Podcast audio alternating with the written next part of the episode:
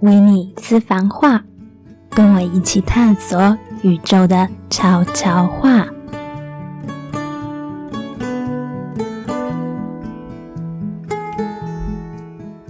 欢迎来到维尼私房话，我是维尼。你今天冥想了吗？今天的一开头呢，我就直接破题，没有太多废话啦。没错，今天呢，我就是想要跟大家聊聊静心冥想这个主题。去年我和马尼也在第四集节目有一起介绍过冥想，稍微分享了我们各自的冥想经验，也有告诉大家，经过研究，冥想对我们身心所带来的益处。如果没听过的人，不妨去找来听听看。里面我也有介绍自己平常都有在使用的冥想小工具哦。那么今天我想要从不同的角度来聊一下静心冥想到底跟我们的日常生活有什么关联呢？也顺便从我身边的人对冥想的一些误解和疑问，想要更深入的分享关于我自己的观点。那我自己这三年来嘛，几乎是天天都会留时间给自己冥想。对我来说，冥想不再像一开始一样是遥不可及的感觉，会觉得非常的辛苦。现在反而变得像是生活中的一部分，就像我们每天都会去刷牙、洗脸、上厕所一样的意思，不再需要特别费力才能让自己静下来做个二到三十分钟。我的身心其实都已经很习惯这样的一个行动了，甚至因为我每天冥想啊，我女儿都知道嘛。我觉得有一次很特别的经验，就是她竟然就乖乖的坐在我旁边看书、做事情，还会就是把声音降低。其实我在冥想的过程当中啊，都能感觉到他在我旁边。可是因为他就是作为一个非常好的陪伴，那一次我就觉得哇，我女儿真的是长大了耶！她竟然能知道我在做什么，然后很安静的陪着我做我想做的事情。那从刚开始到现在呀，我觉得对我来说最大的转变，应该是说。我不再像过去一样要依赖那个冥想的引导才能坐下来。这一年多来，我基本上大多就是以单纯的静心为主，嗯，就是去观察脑袋中的思绪，或是单纯的专注在呼吸上。因此呢，也就有了更多与自己的连接，以及更多的认识我自己。我之前也跟大家分享过嘛，以前我第一次尝试静心的时候啊。连五分钟都感觉像是度日如年一般，因为不知道要干嘛，于是全身的感觉都会被放得很大，然后就觉得好像哪里都有那么一点点不舒服，就会一直想要调整姿势，脑中也会一直想说，究竟时间是到了没呀？那最大的感想大概就是，原来时间的快慢真的是取决于自己的心态耶。难怪一直会有人说时间是一种幻象，所以其实过往大多数时候啊，我都会去找各种不同的冥想引导来进行冥想的练习。简单的说呢，我就是想让脑袋有个地方可以聚焦，有事情可以做。毕竟大家应该都知道，我们的脑袋真的很害怕自己闲下来。如果没有事情做呢，就是开始胡思乱想嘛。说真的，现在免费的资源其实很多耶，YouTube 上就有不少各类型的冥想引导可以听。前两年下来，中文的我几乎都听过一轮了。那去年开始 Podcast 盛行之后啊，更是多了超级多的音频可以选择。我之前介绍的那个 App 啊，也都有开放一些免费的引导。生在这种科技进步的时代，资讯也非常发达的时代，要入门冥想真的不是非常的难呢，并不用像古代啊，还要跋山涉水去到一个很远的地方拜师学艺，才能搞懂冥想这件事情。当然啦，有利就有弊嘛。生在这种时代，也是因为资讯太多又容易取得。我们也就更容易分散焦点，而没有太多的时间跟自己共处。至于以前的人呢，可能就是因为没有那么多的娱乐，也就只能花很多时间跟自己对话吧。然后就开始可以又作词又写诗，产生出很多很厉害的作品吧。所以说啊，我们真的是处于一个既容易静心又难以静心的时代呀。但也许就是宇宙觉得我们大家都脱离自己太久了。才来了这么一场的疫情，迫使大家都得待在家，好好面对自己。那如果还一直矛头指向外面，可能真的就很难发现老天想要给出来的这份善意了吧？所以大家一起试试看，用冥想来跟自己对话吧。像我自己就觉得啊，居家防疫期间，其实也收到蛮多好处的。例如，因为许多课程呢都转为线上进行。因此呢，我就有更多的机会去加入不同的线上课程，所以我当中也加入了一些冥想的课程，让我自己更深入的去练习。话说呢，居家防疫之前呢，我前夫的姐姐有来找我做过一对一的私人瑜伽，她就告诉我说，我前婆婆因为她是信仰基督教的嘛，所以其实会有点反对我前夫的姐姐过来找我。因为基督教好像都有点误解，觉得瑜伽像是一种宗教，更会觉得说，因为我会带到冥想这个部分，就很怕我前夫的姐姐会因此在过程中去想到或连接到一些什么神吧。但因为我前夫的姐姐之前是有在健身房上过瑜伽的嘛，所以她并不觉得她妈妈担心的事情会发生，所以她就还是过来找我了。但我自己就在内心会暗自想说。这样说起来，应该还是有一些人对冥想是有误解的吧？所以呢，我就想借由这一集的节目去解开一些误会。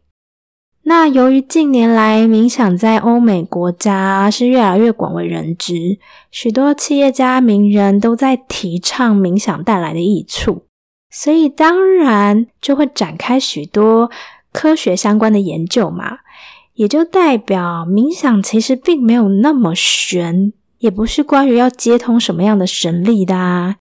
那冥想其实常常会跟正念两个字放在一起。我想大家或多或少都有看过或听到过正念冥想这几个字吧。那有一本书叫做《最高休息法》。里面就是以讲述故事的方式去带出正念如何改变一家店，让那家店可以从快要倒闭的状态到起死回生。那故事里面呢，就安插了一个教授，那这个教授呢，就会去举出有许多正念的脑神经科学研究，来证实他对于正念的理论。虽然正念并不等于冥想。但正念却常常会被用于冥想之中，是可以用来冥想的其中一种方式。正念也可以用于生活中的各种活动之中，让它变成一种动态的冥想。例如呢，洗碗啊、走路啊、吃饭等等的时候，其实都是可以运用到正念的。正念呢，其实就是指专注在当下的感觉，很客观的，不评断、不批判。没有好坏，就是允许所有发生的一种态度。而把正念用在冥想的过程中呢，就是去观察自己，可能是观察身体的感受，也可能是观察脑中的思绪。另外，还有一种冥想的方式叫做观息法，顾名思义，就是去观察自己的呼吸。当我们可以把自己停留在当下的时候啊。才有机会真的让大脑休息。最高休息法一书就有提到，大脑百分之六十到八十的能量都是消耗在 DNN，翻译为呢预设模式网络，就是指你即使无所事事，只是在发呆呀，DNN 模式依然是在运作的。而所谓的 DNN 预设模式网络，就像是大脑的待机模式，它会不断的在消耗大脑的能量，以至于我们常常会觉得很累。那除非我们能找到抑制 DNN 的方式，否则大脑是无法真正休息的。当我们能让大脑休息，也才有可能提升大脑的创造力和专注力，书里就说了，全世界的精英都是用正念来让大脑休息的，也就是透过冥想来抑制 DNN，让我们的大脑不需要一直处于待机模式，然后去消耗那些不必要的能量。那讲到这里，有没有觉得冥想突然间变得非常的科学？也不会觉得好像是以前修行的人才会去做的事情，更是完全不会觉得跟宗教扯上任何关系了吧？它单纯就只是一种休息的方式，目的是为了让我们提升大脑的效率，能发挥潜能去表现。当然，许多宗教中都是有静坐这种修行的方式，但是要区分一下，冥想只是宗教会有的行为之一。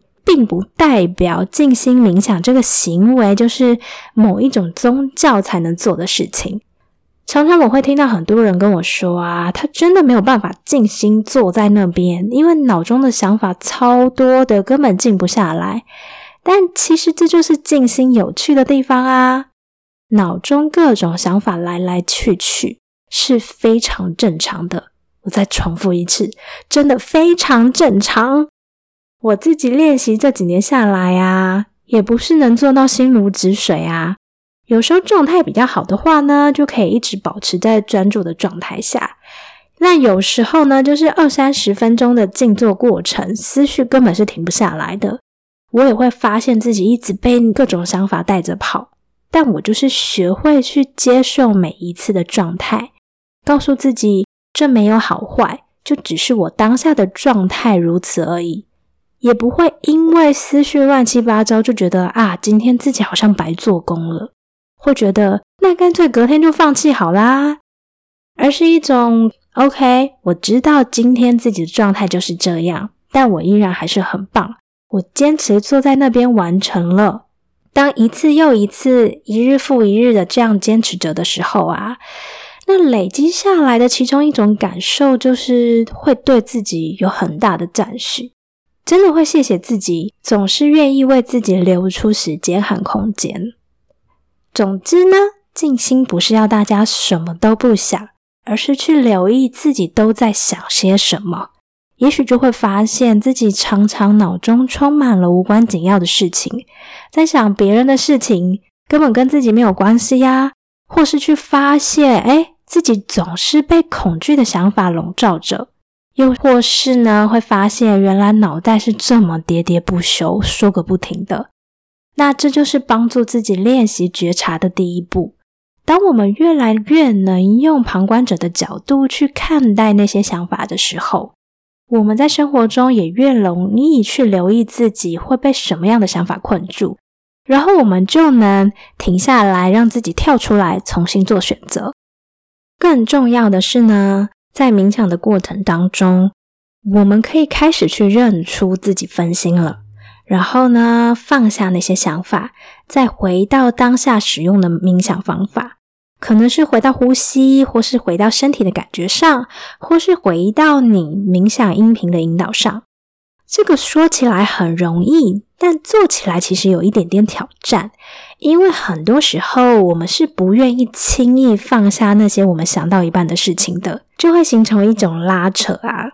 像我自己刚开始练习的时候啊，有些时候我明知道自己现在正在进行，但脑中想到一半的想法，真的觉得啊，我就是放不下，所以我就会觉得那算了，今天的冥想就算了，我先想完再说嘛。就会觉得啊，整理完我脑中那些思绪好像更重要啊，所以这其实是一种对大脑的训练。当我们可以开始练习去认出自己的思绪，然后释放那些想法，把它们暂时放到一边，接着再把专注力带回到当下。我们一次又一次练习这样做的时候，就是训练大脑去开启不同的模式，让我们回到生活中也可以是如此的。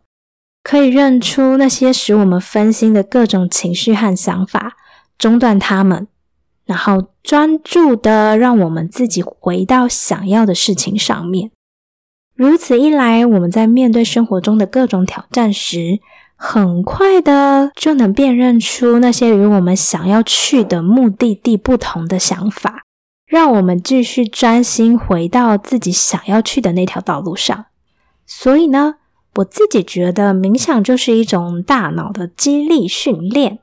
有了这些肌肉，才能更好的协助我们面对生活，以自己想要的方式。那有些人会说，我也知道自己应该要正面一点啊，但我就是没办法，我就是会不由自主的跑出很多负面的想法呀。那如果你自己也觉得你会有这样的状况，那不妨就试试看冥想能不能为你带来一些改变吧。今天这集节目我没有探讨冥想的方式，只是单纯讨论冥想能带来的效果。那如果你想要知道怎么样才可以开始冥想，怎么样才可以开始练习，那可以去听我们之前第四集的节目，那边会有比较简单的一些介绍，让你知道可以怎么样开始。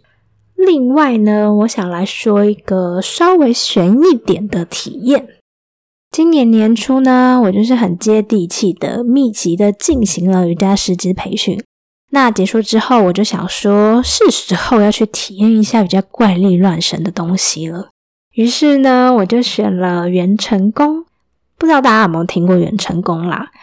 我自己是因为有一个很爱体验各种身心灵疗愈的朋友，所以几年前我就有听到他跟我分享去做元成功的种种过程。于是我就知道了，元成功就是所谓的生命之屋，就是每个人会有自己的屋子，然后屋子里面的各个地方其实代表了不同的意思。那我自己是那种做一件事情不太会太冲动，都会观察好一阵子的人，所以呢，我自己在追踪某个生命之屋服务的疗愈师将近两年之后呢，我才决定了这一次的行动。那为什么我会从冥想一下子扯到这么远的地方呢？其实是因为啊，生命之屋的进行方式有很多不同的派别的样子。有些是那个老师会帮你代为观屋，也就是老师帮你去看屋子长什么样子，还会告诉你哦哪里需要补强之类的。那我选择的呢，则是自己进入体验当中，自己去观看的这种方式。某个程度，其实我是想要体验一下这个跟催眠或是冥想有什么不同。于是我就发现了，这就是某种冥想啊！其实也是透过口语的引导，让我去观想画面。结束之后，我就忽然觉得，哎，原来冥想是可以收这么多钱的。那平常有在听我们 podcast 的人，有认真把我录的那些冥想，啊，拿去练习的人，真的是赚到了耶！因为我都是没有收费、无偿提供给大家的嘛。听到这里，你是不是应该要窃喜一下？赶快找时间再去听一听啊！那说真的，录冥想也不是手机拿来随便讲个几句话就结束了。其实我都是要事先写稿、录音、后置，然后还要去找适合的音乐。虽然能协助到更多人是我的本意，我自己在做的时候也蛮开心的，但生活还是要过嘛。小孩也还是要养嘛，所以呢，真的恳请大家多多支持一下，可以在资讯栏中找到我们的赞助连接，小额的赞助我们一下，就当是请我们喝杯咖啡，或是让我们有更多的动力去创作和录音，或是呢，也可以留言给我们哦。你的一点鼓励啊，真的会比你想象中的还要重要。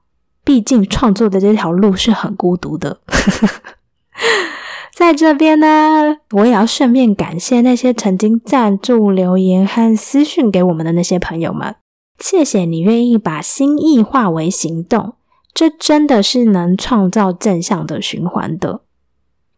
但我要解释一下哦，我刚刚那样说，并不是在否认生命之屋的这种疗愈方式哦。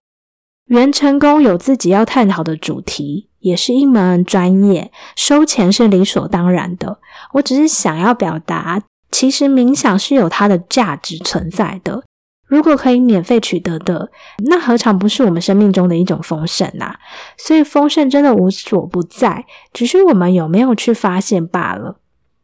那么今天就在这里结束啦，我就废话不多说啦。维尼私房话，与你相约下一次的心灵对话，我们下次见啦，拜拜。